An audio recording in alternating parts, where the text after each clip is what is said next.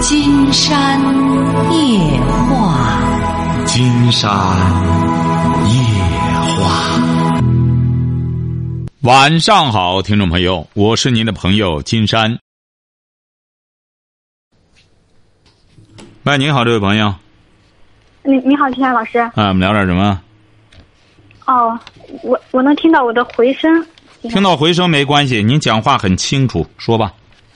啊，是这样的，金山老师，我在北京打工几年了，然后现在我想学幼师，您觉得现实吗？我今年二十二。非常现实啊，而且学个幼师是很不错的。你这么年轻，你是不是原来文化是什么文化？是初中毕业。初中毕业报幼师可以啊，你只要有初中这个文凭，学个幼师中专的话没问题啊。啊，我也是在联系这个学校，一直好多学校都说这个年龄超了，最近联系到一个，但是我还是嗯，这个主意有点不太定，想再问一下您。完全可以，怎么还你你是你是报的人家那种那个就公办的那种正规的学校哈，幼师是不是啊？啊，是的。那个指定不行啊！你像他们学那幼师的，基本上都是初中毕业就学啊。啊，对呀。对呀，你说他初中毕业，班才十六学幼师，你到那之后是不是啊？人人家肯定不收你了。哎，但是有这种，有这种，你不是已经找到了吗？是找到了。他那儿就是好多都是初中毕业去的，都是是啊，完全可以。学幼师呢，经常给您提个建议。嗯。这个幼师啊，特别对我们中国来说，金山觉得是特别需要这么一份职业。你是起小是在农村长大还是在城市长大？啊，我在农村长大。在农村长大，你在北京打工干什么呢？是干收银干了几年，四年了。嗯，就是一直在商场干收银。啊，不是，是酒店行业。啊，酒店行业。对。呃，干了四年了。嗯。你为什么现在突然想起来想学幼师了呢？嗯，我觉得我应该为我自己以后打算一下，然后想过得更充实一点。您家是哪儿的？我家是河北张家口。啊，张家口的，已经处对象了。啊，您说什么？已经处对象了。哦，没有。哦。那你将来想怎么着呢？你学了幼师之后，回张家口，然后当个幼师。对，就这个想法，可能是离家近一些。哦。能进一个公办的。那个幼幼幼师学那那个幼儿园，幼儿幼儿园啊。嗯，可以啊，那得下苦功夫啊。要学的话，这个幼师无非就是学点特长，把普通话学学标准、学规范。对呀，学特长就是跳舞啊，起码一般的这种基础性的声乐的一些东西都能够掌握，教孩子。嗯。是不是啊？哎，是，我我妈妈说我哈，就是性格不太属于那种活泼型的，还还说不适合，有可能。这个谈不上，这个性格有的时候这个人就是这样，就看你在干正经事儿上，不是这个人平时，哎呀，这这这能能这这串舌头，能这这这这，能叫唤，能干什么，这就叫活泼型的。就往往这种人到正事儿上，反而上不了那大茶面。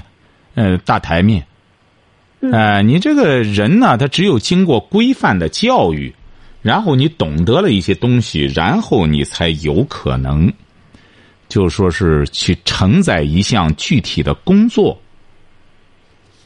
嗯，晓得吧？你这个得正经八百的找一个找一所学校，好好的系统的学学，你就有这个自信去应聘这个幼儿园了，晓得吧？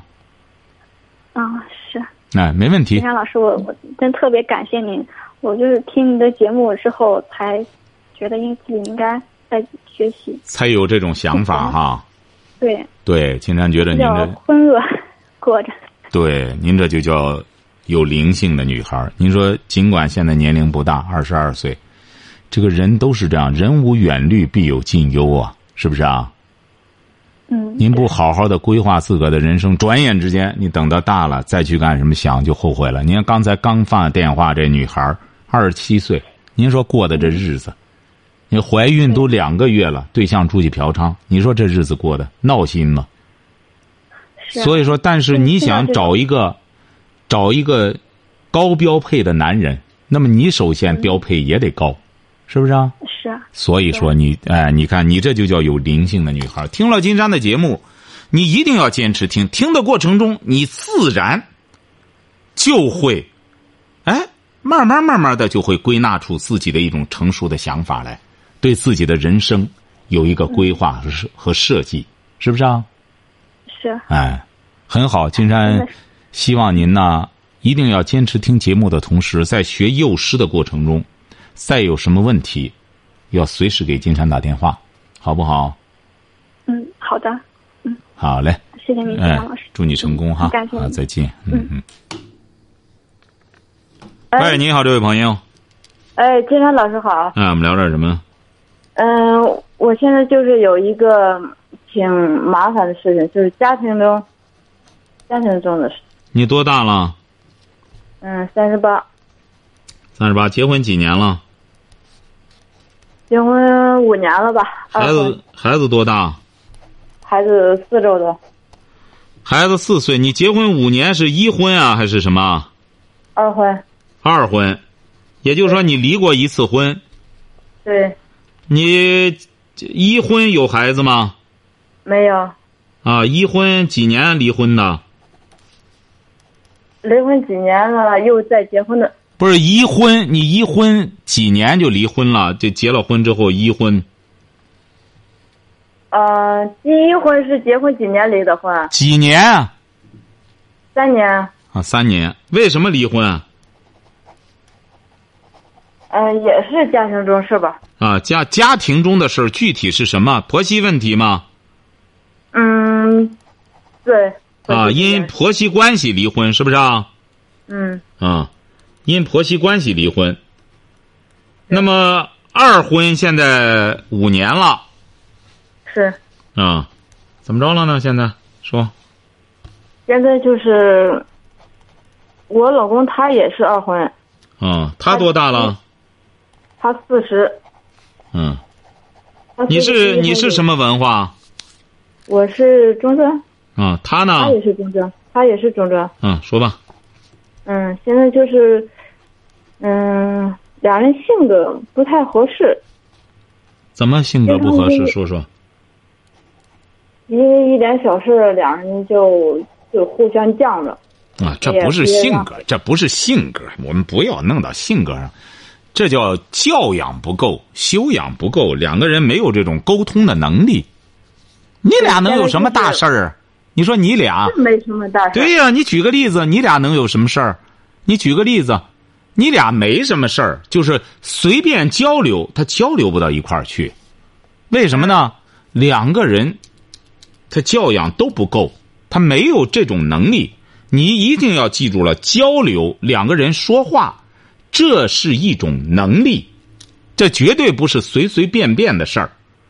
尤其是像你俩都是离过婚，都个为什么年轻人十八九岁、二十来岁，你可以关注一下他们谈对象，他们谈对象在一块儿，有一些也没什么正话，为什么呢？荷尔蒙在里头起作用。对，这时候说白了，说的话都是都都忘了，为什么呢？就是男的女的都处于这么一个，哎，激素和和雌性激素特别的旺盛，在这个状态下，就昏头了。所以说，才会有结婚这一说。你俩呢都是二婚了，到这时候了，不能交流，主要还是一个交流能力很差，就少交流。现在就是这个原因，但是就是这个问题。什么问题呢？你为什么要交流？你这个你是干嘛的？工作就是做电脑排排版，他是干什么的？他是机械方面的，啊，每天都去上班，对，都上班。呃，每天回来，嗯，对，是不是啊嗯，回来就做饭、吃饭、管孩子不就得了吗？嗯，生活也很简单，但是就是因为一点点小事沟通不了。举例举例子，举例子，举举一个现实的例子，怎么着发生发生了这个沟通障碍了？举一个现实的例子。比如说是有时间，就是礼拜六、礼拜天以后说带孩子出去玩儿，啊他就是不愿意出去，愿意在家待着。啊，嗯，他在家待着干什么？在家待着就是看电视、睡觉。嗯嗯，我的意思就是带孩子出去多多长长见识呀，多玩儿。啊，不是怎么着了啊？在这种情情况下怎么着了？怎么会发生矛盾呢？那他要在家里看看电视、呃睡觉，你要带着孩子出去，怎么着了？我的意思就是和他一块儿出去。小孩子他都喜欢和爸爸妈妈一块儿出去嘛，不是？不是，他也可以选择不出去啊。你孩子也五岁了，你也可以单独带着出去啊。这怎么会发生争执呢？他不存在这个。我我也愿意让他让他一块儿。那你愿意？你记住了哈，嗯你愿意，这是你的一票。那么他不愿意，这是他的一票。嗯那么一票对一票，打个平手，也不存在两个人干仗。那么他不愿意出去，他又不是说，呃，不行。你说他不出去之后，他办别的事儿去，我不放心。他无非在家里看看电视，在床上睡觉，他没干别的，没干违规的事儿。那么你愿意出去，你带着孩子出去不就得了吗？这为什么还要为这个发生孩子争执？孩子刚三四岁，我觉得就是和爸爸妈妈一块出去玩儿，这样对孩子呃比较好一点。嗯，这是你自己认为的，嗯哎，这是你自己认为的，别人可以不接受。孟母就是一个人带孩子，孔子他也是几岁的时候，他父亲就去世了，照样都带出圣人和亚圣来了，没不存在问题。你的理解很偏执，你是上赶着找茬打仗，所以说就这件事而言，责任在你。他可以不出去，他可以选择不出去。嗯，嗯，那还有什么争执啊？还有很多种，很多哎，还有很多都是类似的情况。看来很多问题还是在于你，你老嗯撅着个脖子，老想干仗，这玩意儿没和你干仗的你就找茬，你这边就很难办啊。所以说你记住了哈，以后呢，孩子呢四五岁，你做母亲的呢，你也是中专，多尽心，把孩子调教好。把孩子调教的又有文化，又有知识，又有教养，你会从这上面获得一种成就感。他呢，慢慢的长了之后，经常估摸着你不叫他去，他都想跟着你出去。为什么呢？他不会的。因为你活的，当然他不会啊，因为你活得很乏味，你还得想拉着他来给你凑热闹，他当然不愿跟着你出来。你说的不会的是对的，人就是这样。你要活得特别有滋味特别滋润，那自然而然的他就愿和你出来。他不愿和你出来，没准你出来之后，别的男的愿和你出来。哎，你看人家这做母亲的，你看人家怎么教育的孩子，没准别的男的都会上赶着。哎，大妹子，你看你怎么教育的呢？咱探讨探讨。我那孩子也五岁了，整天撒尿和泥巴玩你看你这孩子怎么着？哎，您看，而且比你老公更有魅力。为什么呢？人家是想教育孩子，自然就有人围堆儿。像您这样出来说白了，单打崩的一个人孤在那里以后挺难受。找你老公出来凑个人场，在那干什么？你想让他来帮你，他当然不帮衬你啊。你什么时候有魅力的时候，不用他，一帮人围着你，晓得了吗？嗯，啊，还有什么问题？您说的这个这个我也理解，我明白。嗯，但是现在就是我俩根本就在家里一句话也沟通不了。就是不用说就行。你们来说，像您这种家庭，少说话，就是沟通。沟通不一定非要说话，此时无声胜有声。有的时候不说话他，内心中，他内心中不是是用理解，用您所说的那种修养去生活，他是在给你顶牛降牛那种感觉。你你具备修养吗？你有修养吗？我也不是很有修养的人。不是你有修养吗？不是不是不是，你那意思你还有点修养？你有什么修养？说说。我就是希望家庭中能多一份欢笑，多一份快乐。你你有这个本事吗？就是你有不是你有这个本事吗？你想要的欢乐的结果，反而是愁云密布。你幻你做梦你想象的这个，是一个难度非常高难度的一件事儿，你自己都不知道，你还回过头来还想家里充满欢笑，谁给你欢笑啊？那金山老师，您能教教我吗？啊，你没那本事啊！金山举个很简单的例子，嗯，人家那个拍《西游记》的，找那对象，那女的你也看了，比他大十多岁，人家到那家里充满欢笑，为什么？很简单，人家那女的是中国最富的女人，哎，尽管比那比那迟重瑞大十多岁，来了之后，瑞子想要什么？要个宝马超标什么？高标配的没问题啊，给你花个几百万买吧，哎，就是想买什么想玩什么玩什么，家里充满欢乐，你得有这本事啊！你没这本事，还家里充满欢乐，你本来说白了两个人就都是重组家庭，你也有过去，他也有过去，两个人哎能够好好的教育好孩子就可。你太贪婪，还充满欢乐，你这孩子教育的怎么样？你孩子说白了出口成章。爸爸，我给你背首诗，唐诗三百首，呃，郭沫若能不能全背过？我能背三分之一。你看他爸能合上嘴了吗？合不上嘴你对象经常也不用了解。在我，我的孩子现在，对我来说，现在教育的很成功。啊，你看，所以说你认为挺好，这是你自己认为的。嗯。哎。这个人就是这样。可以跟跟我们孩子他爸沟通两句吗？说两句吗？可以，金山早就是没说拒绝，可以让他说，他愿意说说就行。您先了解一下他，你再好吗？可以，可以。哎，哎，金山老师。嗯，金山老师啊，你好。金山不知道你在旁边听着，要知道你在旁边听着的话，就不会这样说了。您是怎么当的老公啊？你说弄得他满腹牢骚，人家叫你出去带孩子出去，你整天在家看看电视，你说你整天在家里睡觉，您这是当父亲的样子吗？不是，嗯，我现在这个工作属于机械加工。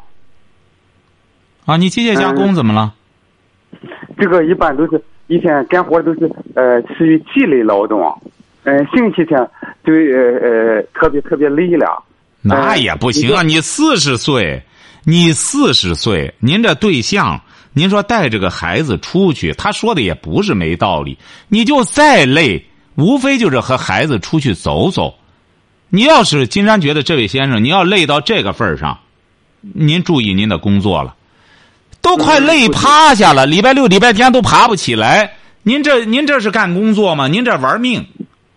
您再者说了，您孩子都五岁了。现在教育孩子是至关重要的，和孩子沟通这至关重要的。你一个月挣多少钱？嗯，大概四千多块钱吧。您您是哪里的？嗯，河河北。河哦，河北合肥的。嗯，对。哦，不是，这位先生，金山觉得您这么个挣钱法嗯不科学。这玩意儿累的，礼拜六、礼拜天趴的。再者说了，看电视、睡觉也不科学呀。您想想，这位先生，您才四十岁，您要真正的要养生的话，也不能在家看电视。你礼拜六一到礼拜五那么累，在在在工厂里边，你礼拜六的时候，你妻子又这么愿意和你出去走走，你说你俩带着自己五岁的小宝宝出去之后散散心什么的，比你在家看电视对你身体更有好处。嗯。我们是单休，什么？一周一周休息一天。您就是一周休息一天的话，您在那看电视也不科学，晓得吧？对，还是有个问题是这样的，还是每周都出出去。你每周都一周出去一次，和孩子出去走走，您说这这多吗？一个五岁的孩子，他也想和父亲多在一块儿待着。你要走不远，你可以近走走。你或者给他讲，不行，我太累，咱走的近一点，或者附近到哪去玩玩，太远了不行。再者说了，你对象也上班啊。金山一问，人家也不是整天在家待着，人家一边带孩子，一边也上班工作，在出版社排版，也挺辛苦啊。又不是你对象，金山就觉得你对象如果整天啥也不干，在家里，那么他以逸待劳，你受不了。你说你这干什么着？您说人家也没有什么过分的要求，人家希望家里快快乐乐的，这有什么不好？对你身体也有好处，是这个道理吧？嗯，是这样的，嗯、实际上自觉就是就是我们园子加湿区站一站就行了，因为市区也呃地方特别远，一般都得呃最少得呃十五个小时。那你就给他讲，就近转转就可以了，折中一下不就得了吗？实际上市区你是干啥？市区就在商场站一站，呃，呃大街上走走，我觉得这也增长不了什么过多见识哈。啊，对，这样就行啊。刚才金山不是说了吗？就这样折中一下走走不就得了吗？呃，但是他走这个呃楼程还是很远的。啊，他走的路程远，你俩可以协调这个事儿。刚才金山讲了，你俩可以协调一下。你走这么远，你就一个礼拜就歇一天，你当然受不了。是是，他就呃每一周都出去，不只是隔一周出去一趟。哦，成啊，不是您这样，咱不不再具体议论这个事儿了。你觉得你俩夫妻有问题吗？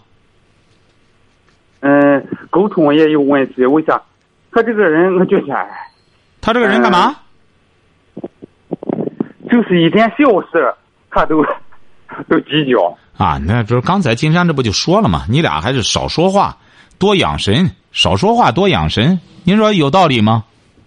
嗯、我认为有道理。哎，对，平时我，平时他说什么我都，呃，我一般都都不说，嗯，因为说的过多了就是，就呃一直就在嚷嚷。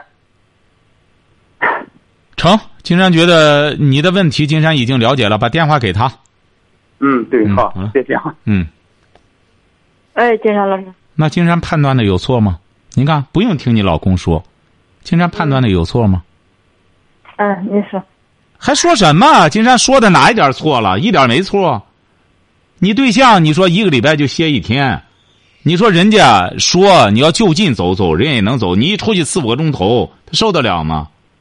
他一个礼拜就歇一天，他就是有的时候在家里看看电视，呃，换换脑子，这也没有什么过为啊。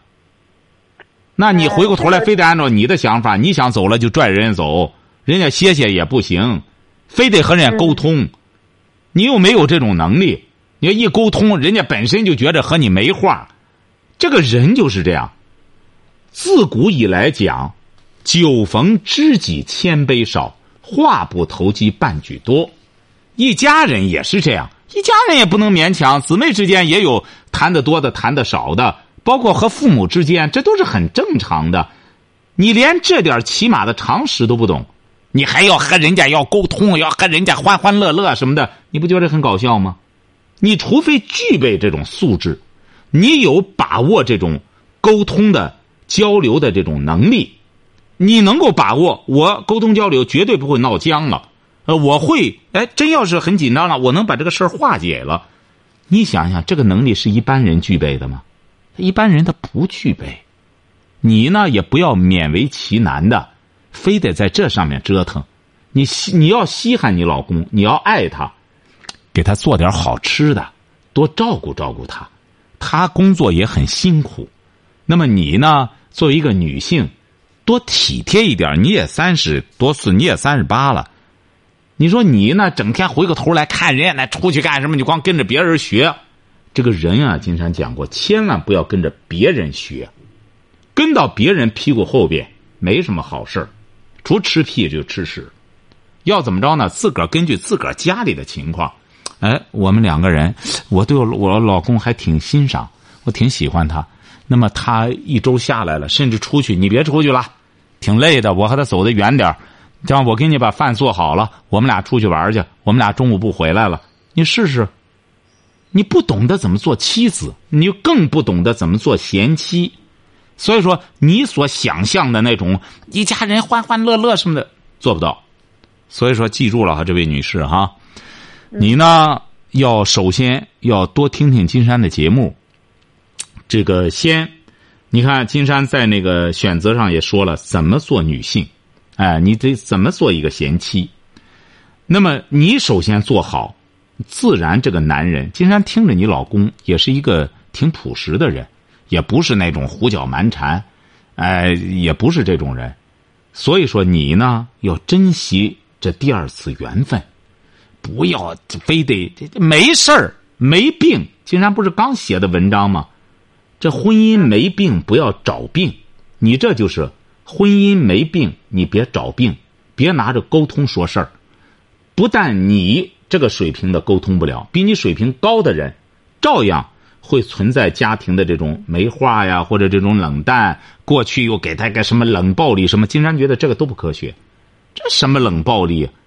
有的时候此时无声胜有声，家里少说话，彼此之间他愿干什么干他的，他愿干什么干他的，看点书什么的，彼此做到尊重。就西方人很多夫妻也是这样相处的，这都是很正常的，晓得吧？你的少见，不要多怪。让我老公看看您那个选择，您那两本书我都有。那您给他讲啊，这位女士啊。他他不看。这位女士，你看，你就非得把事儿，你看，你要非得说成病的话，那么金山就赞成您就是有病，那您就您就再考虑，就就再毁了他，再进入第三次吧。金山告诉你了。夫妻之间不要勉强，这私下告诉你，你活得精彩了，那一方自然向你靠拢；他活得精彩了，他今天说白了当了厂长了，你你试试，你绝对不挑他毛病了，你就消停了。他要当了局长了，你就知道怎么伺候他了。你假设就成，今天你老公当局长了，你试试回来之后，你应该怎么照顾他。不用金山教您，像您这么灵性的女性，您就知道怎么伺候他，晓得吧？你老想让他当个马便跟班儿，他还不想当呢。